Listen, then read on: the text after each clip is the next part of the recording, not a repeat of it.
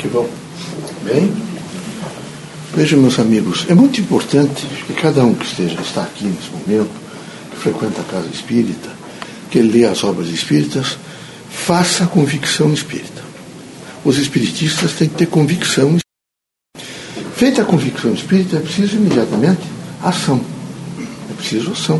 Então é preciso ação. Perdão, compreensão, fraternidade, amor, processo de esperança, energia, é? educação, fraternidade, alegria.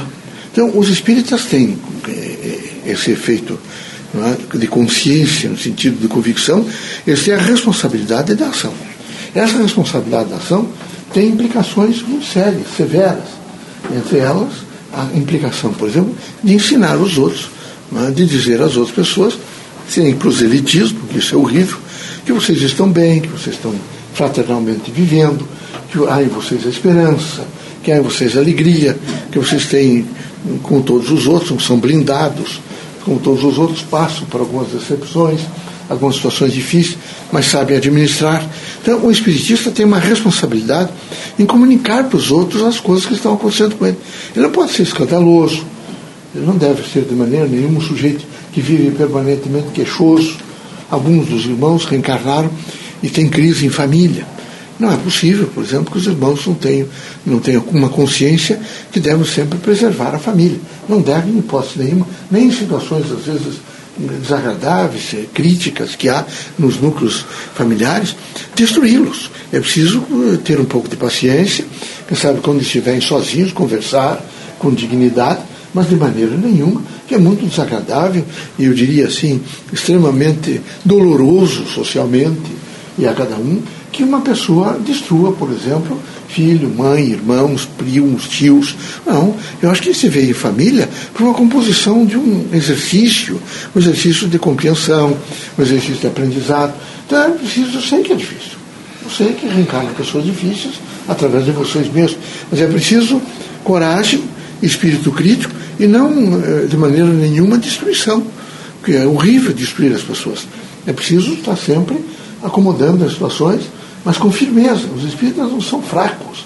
Os espíritas devem ser pessoas firmes, propositadamente firmes. Não podem aceitar as coisas erradas, de maneira nenhuma, porque as coisas erradas elas desvirtuam-se cada vez mais e até levam outras pessoas a fazer também o erro e a cometer as mesmas coisas. E essas implicações, esse, esse processo tão severo de saber viver aqui na Terra, ele tem sempre a implicação da convicção. Eu tenho convicção espírita? Tenho. Então, se eu tenho convicção espírita, eu tenho que agir como espírita. Eu não posso falar mal dos outros, eu não posso desejar o mal para os outros, eu não posso caluniar os outros, eu não posso inventar coisas dos outros. Eu tenho que me conter dentro de, uma, de um processo de vida que seja de dignificação da pessoa. O mundo é difícil. Essa, antigamente, quando se falava difícil, essa parte econômica, dava a ideia de que parecia só no Brasil. Hoje eu vejo na Itália a pobreza, eu vejo na França, não é? eu vejo em quase todos os países do mundo uma preocupação marginal de pobreza. Há realmente, nesse momento, essa, esse aspecto econômico, não é? Eu acho que para o futuro vocês vão ter que encontrar outros sistemas de valores à humanidade, para ver como é que isso vai gerenciar e vai oportunizar uma cultura diferente. Quero também lembrar vocês que vocês vivem num país inculto. Vocês encontram pessoas, por exemplo, hoje com 27, 28 anos, que não sabem ler e escrever. Então, o que é esse indivíduo? Ele vive 50% da vida. Só 50%. Quem não souber ler hoje não consegue, de maneira nenhuma, fazer uma decodificação da vida. Então, é só 50%. É, é horrível, porque é uma cultura que permitem esses devaneios e essas, esses desvios todos que vocês estão ouvindo e vendo aí em torno de, desses políticos todos. Todos os dias, escândalo. O país passou a ser praticamente é, quase um escárnio público na Europa e nos outros lugares. Tamanho é a, a crise, as denúncias contra corrupção, contra, nesse momento, furtos até de palácio. Então, é uma coisa desagradável. Vocês imaginem como é que vocês todos seguem. Tem a tarja está até nos, nas identidades de vocês, são brasileiros. Aonde vocês estiverem, vocês chegam, vocês representam, esses níveis também representam. Isso cria um constrangimento muito grande. Então, o que é que é preciso mais do que nunca? Vocês têm que se convencer que o povo brasileiro tem uma cultura. E que essa cultura tem que ir se aprimorando de tal maneira para que o indivíduo ele tenha uma, uma dimensão crítica, ele podia, pode ser os, os pais de vocês devem ter conhecido muita gente, comerciante, por exemplo, que era analfabeto. Não fazia conta muito bem, é, era digno, decente, é, a comunidade toda o respeitava, até passava a ser o compadre de todo mundo, alguém que ajudava. Mas hoje não é mais assim. A televisão, o rádio, a necessidade, por exemplo, de ter automóvel, a necessidade, nesse momento, de buscar aqueles, aqueles bens e aquelas coisas que vocês todos têm, mais, basicamente esse automóvel. É uma, é uma luta, as classes pobres também querem ter automóvel. E começa uma grande crise, uma crise de valores. Se a cultura fosse forte, muito forte, desde as elites econômicas até as classes mais pobres, andariam tranquilamente nos ônibus, quando alguém deixasse alguma coisa nos ônibus, uma mala, todo mundo tem esquecimento. Às vezes até com documento, dinheiro, ia se procurar e se encontraria a mala em organismo próprio do, do, próprio poder público, estaria registrado com tudo que foi encontrado. Ninguém, de maneira nenhuma, iria furtar aquilo, nem se achar com o direito de dizer que era seu. Então, é um problema cultural. Porque quando, quando a, a cultura não alcança todos, e ela alcança no sentido só do, de, de, de olhar, por exemplo, basicamente para os vencedores. Só se olha para aqueles. O protocolo é o protocolo dos vencedores. Não se entende que a sociedade também é feita pelos vencidos. E era preciso que vocês todos entendessem isso. A sociedade também é feita pelos vencidos. Porque os vencidos, por isso a eslética. A dialética é contundente e ela acaba com as pessoas. Quem foi vencido é vencido, não serve para nada. Ele fica fora. A eslética não todos contribuem e todos estão, nesse momento, ajudando a construir um mundo melhor, uma sociedade melhor, um país melhor.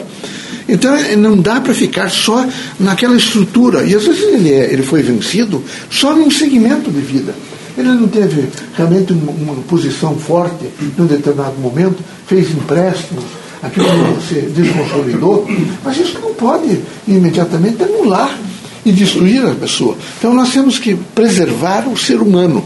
Temos que preservar a natureza, nós temos que preservar o ser humano, muito o ser humano. A natureza é importante. Vocês viram que veio uma tecnologia extraordinária, mas acabou. Acabou com alguns. Tem terras que eram escuras, estão arroxeadas. Não dá mais nada, está completamente comprometida do agrotóxico. Uma tecnologia que, eh, de, de, altamente eh, desenvolvida, mas que leva, evidentemente, as pessoas a desesperos, a angústia e a própria renúncia da vida. Mas é lógico que isso um pouco é uma alta tecnologia com uma cultura baixa. Eles não sabem nem utilizar, às vezes. Eles aprendem um arremedo daquilo, mas não sabem ler, não sabem fazer uma leitura da outra pessoa, estão despreparados para uma contingência de vida social, que aqui é preciso braços estendidos para receber e para doar. Sempre. E para fazer o contato. Sempre com os braços estendidos. Quem não tem os braços estendidos não tem contato. E é preciso ter contato. É preciso ser afável com as pessoas, amigo das pessoas. É preciso saber ouvir as pessoas. É preciso ter um, um espírito crítico. Você não tem importância, amanhã será diferente. E quando as coisas forem muito sérias, imagine o seguinte: eu tive uma mãe forte. Com toda certeza ele não teve. Eu tive uma avó, fui criado por uma avó, mas uma avó forte. Eu tive um pai que trabalhou muito, me exemplificou muito. Então não dá para só acusar. Também não é desculpa que eu estou tentando fazer com que vocês levantem desculpa, mas é um aspecto de preservar um pouco o ser humano. Ver se vocês olhem um pouco para o ser humano não é? com mais, até compaixão.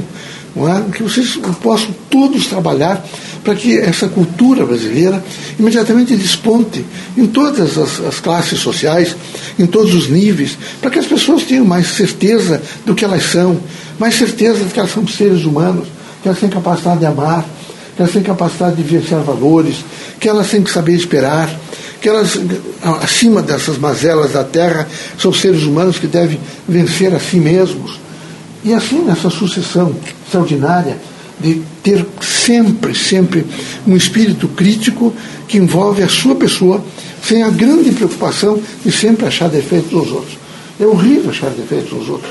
Não tem coisa pior do que achar defeitos nos outros.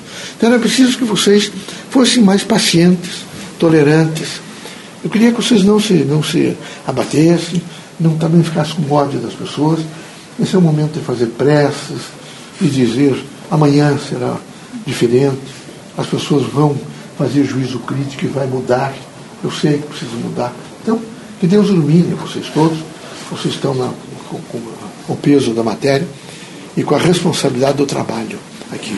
Portanto, com afinco e com dedicação, vão de mudar e criar uma sociedade dinâmica, alegre, feliz, porque é responsável e solidário com todos. Então, por favor, pense um pouco nisso, tá bom? Deus abençoe vocês, sejam felizes, muito felizes. Aconteça que sejam felizes. Não percam o sorriso, a alegria de viver. Não percam a, a, força da esperança para alcançar o dia seguinte com alegria. Com uma alegria. Sempre com alegria. Por favor, aproxime-se das pessoas, ame as pessoas, conviva com as pessoas. Ninguém cresce sem as outras pessoas. Ninguém. Não há crescimento sem as outras pessoas. Então é preciso se aproximar, se aproximar mais das pessoas. Tá bom? Deus ilumine a todos.